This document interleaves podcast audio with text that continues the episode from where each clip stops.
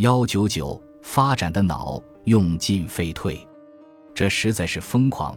耶鲁大学神经生理学家帕斯科说道：“美国人觉得孩子在年幼时不应该动脑子做一些有难度的事情，让他们玩乐。在大学里他们会学的。问题是，如果没有早期训练，学习会变得越来越难。”星号对大脑进行早期刺激，通过谜语、视觉景象、音乐、外语学习、国际象棋、艺术、科学探索、数学游戏。写作和许多其他类似的活动，可以促进大脑中的突触连接。从出生起，神经连接的数量就以惊人的速度增加。青春期时，新连接的数量减少，并发生两个过程：一是功能验证，有用的连接更为永久；二是选择性消除，无用的连接消失。在人的一生中，从婴儿到老年，我们人类被赋予了通过使用来扩展自身心理能力的能力。如果因为漫不经心、被动活动而缺乏使用，大脑发育便会迟缓。面孔注意，认知心理学家感兴趣的一个话题是：视觉景象的哪些特征容易得到人们的注意？由于婴儿在很小的时候便熟悉面孔。认知发展心理学家比较详细的研究面孔注意，你也许回想起视觉注意领域雅布斯所做的开创性研究，他测量参与者观看图片时的眼动及注视时间。萨拉帕泰克对儿童也做了一个相关的研究，他向婴儿呈现视觉排列景象，其中一个物体套在另一个物体中。极小的婴儿几乎都表现出对外部形状的轮廓，而不是对内部形状的偏爱。大约两个月大之后，婴儿既扫描外部特征，也扫描内部特征。还有一个研究使用了一种视线跟踪仪器，与图十二点一二相类似。特别有趣的是，他们对着婴儿的眼睛使用红外线照明，红外线超过了感觉阈线。它不会被婴儿看到，也不会对婴儿造成伤害，因为知道这些光线落在婴儿视野的哪个位置，可以通过测量其中一条光线离开瞳孔中央的距离来判定注视点。用摄像机探测婴儿的眼动和母亲面孔的精确位置，并结合到录像混合器中，这样就可能确切辨认出婴儿面对面。看到母亲面孔的哪个部位，除却婴儿的情绪和社会发展，此类实验还有助于对记忆和早期知觉组织的研究。海斯及其同事在实验中观察三组婴儿，第一组婴儿年龄在三至五周，第二组为七周，第三组为九至十一周。母亲的面孔被划分为几个区，以此监控儿童的视觉注视点。图十二点一四展示了实验结果。实验发现，年龄极小的婴儿关注外周轮廓，但年长的婴儿则关注眼部。研究者还发现，年长的婴儿比较年幼的婴儿更关注鼻子和嘴。这些发现可能意味着，对婴儿来说，母亲的面孔不仅仅是一堆视觉事件的集合，而且是一个富有意义的实体。我们可以不理会这些发现，因为它们可能都是基于眼睛本身的吸引力。但这样的说法不能解释随着年龄的变化而出现的注意焦点的变化，也无法解释为什么同样具有这些特征的嘴却相对较少受到注意。可能是因为在第七周时，眼睛，尤其是母亲的眼睛，承担着特殊的社会价值，在社会互动中具有重要意义。关于婴幼儿会注意哪些重要特征，蒙洛奇等人在实验中使用人工面孔和面部特征来进行探究。一些研究显示，极为年幼的婴孩和新生儿偏爱类似于面孔的刺激，对不像面孔的刺激则不那么注意。另一些研究者则认为，这种偏好出现在二到四个月。在一项设计的十分严谨的研究中，蒙洛奇及其同事。对出生平均不到一小时的婴幼儿，呈现一系列标准化视觉刺激，同时还考察了六周大和十二周大的儿童。通过测量第一次注视以及注视时间来确定刺激偏好。实验结果表明，非常年幼的婴儿与年龄大些的婴儿的视觉偏好有某些明显的区别。在特征倒置的刺激条件下，面孔的总体特征以直立的或倒置的方向呈现。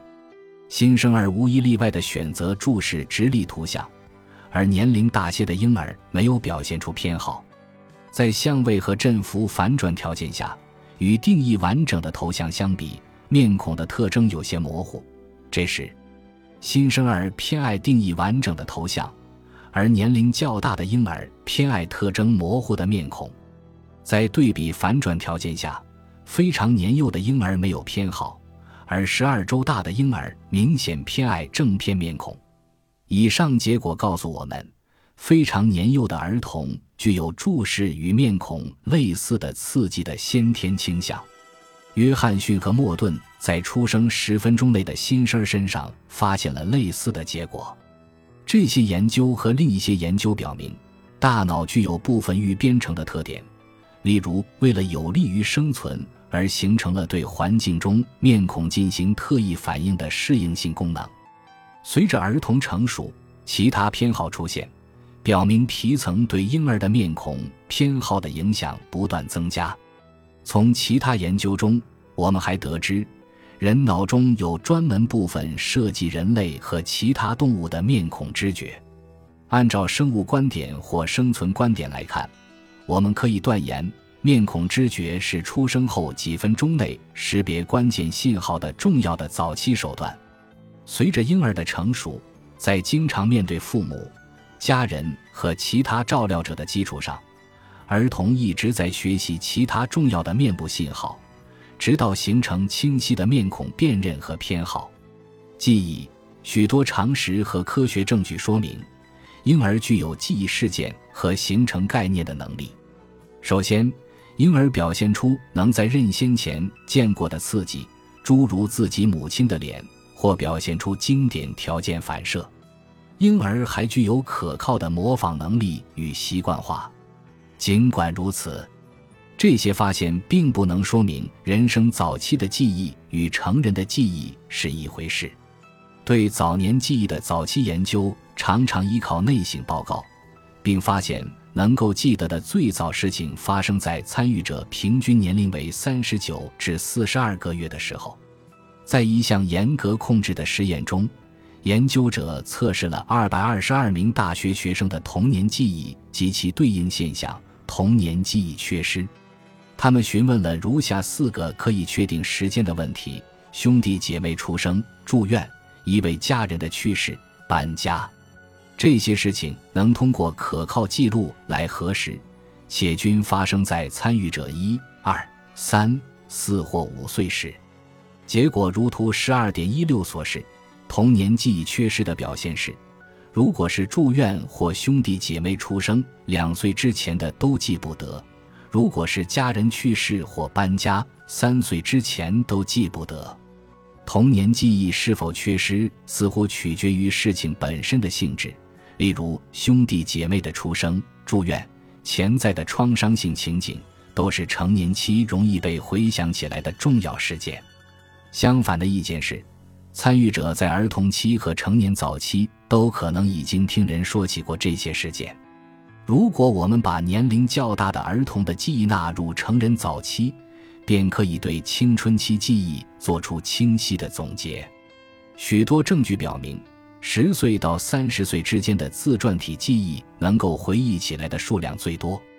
这些时光中的很多个人记忆，诸如一次特别的约会、一首歌、一辆车。一条裙子，一枚戒指，一次竞选最喜爱的老师，电影学院奖获奖人，一个男友，在某个陌生城市中的探险，一个尴尬的时刻，都是我们称之为你的光荣年代的亮点内容。许多实验报告提出，这个话题的结论是：那些发生在青春期和成人早期的事情记得最好。图十二点一七呈现的数据可以作为上述研究的例证报告。霍尔布鲁克与辛德尔的基本观点是，偏好与记忆有关。他们从二十八首歌曲中各选出三十秒长的选段，播放给一百零八名十六至八十六岁的参与者听，要求他们评价对乐段的喜爱程度。图十二点一七表明，评价者的偏爱集中于他们成年早期听到的乐曲。其他国内外研究的数据也支持这些发现。组织成熟的复述策略的发展只是影响学龄儿童记忆能力发育的因素之一。另一个同样重要的因素是识别和使用潜在有用的高级关系，从而将各种环境事件联系起来的能力。学龄儿童开始能够更好组织自己想记住的材料。你觉得下面两个词单中？哪个更易于回忆？一、书桌、手臂、树、大厅、纸张、中、农民、单词、地板。二、苹果、橘子、葡萄、衬衫、鞋、狗、猫、马。一旦你发现第二个词单是由三个不同类别组成的，它们就确实更容易回忆。通过对单词进行类别组块。你形成了高级规则，并用它来帮助回忆。事实上，实验显示，回忆类别化的词单要比回忆无关单词组成的词单容易得多。令人惊异的是，有研究表明，直到三年级时，儿童对类别化项目的回忆并不明显好于无关项目。相反，年龄大些的儿童。回忆类别化项目的成绩要远远好过无关项目。这些发现意味着，年龄较大的儿童能更好地识别和利用刺激的类别性质来提高自己的记忆成绩。要想帮助年幼儿童发现刺激之间的高级关系，一种方法是以成块方式呈现类别，所有的项目按各个类别集中排列，先呈现第一个范畴。再呈现第二个范畴，以此类推。在一个实验中，向两组四至十岁的儿童呈现刺激，对一组以成块方式呈现类别化刺激，对另一组以随机方式呈现刺激。他们发现，以成块方式呈现项目有助于年龄较大的儿童，而对年龄较小的儿童作用不大。其他研究则显示，成块方式对年龄较小的儿童有些许好处，但是总的结果表明，年幼儿童对呈现给他们的材料没有注意到，更没有利用其类别化结构。此外，在不加干涉的情况下，年幼儿童不会自发地使用组织化策略来帮助自己的记忆。在一项研究中。研究者给四年级学生和成人二十八张印有单词的卡片，要求他们以任何能帮助自己回忆的方式为卡片排序。结果，成人倾向于将单词按语义进行排序和分类，而四年级学生倾向于根据各自喜好而非语义关系来分组。一言以蔽之，诸多研究清楚地说明。年龄较大的儿童更可能注意并利用刺激之间的高级关系，并在此基础上对项目加以分类。因此，发展出活跃的、有计划的、自发的组织策略，正是学龄儿童记忆能力发展的主要任务。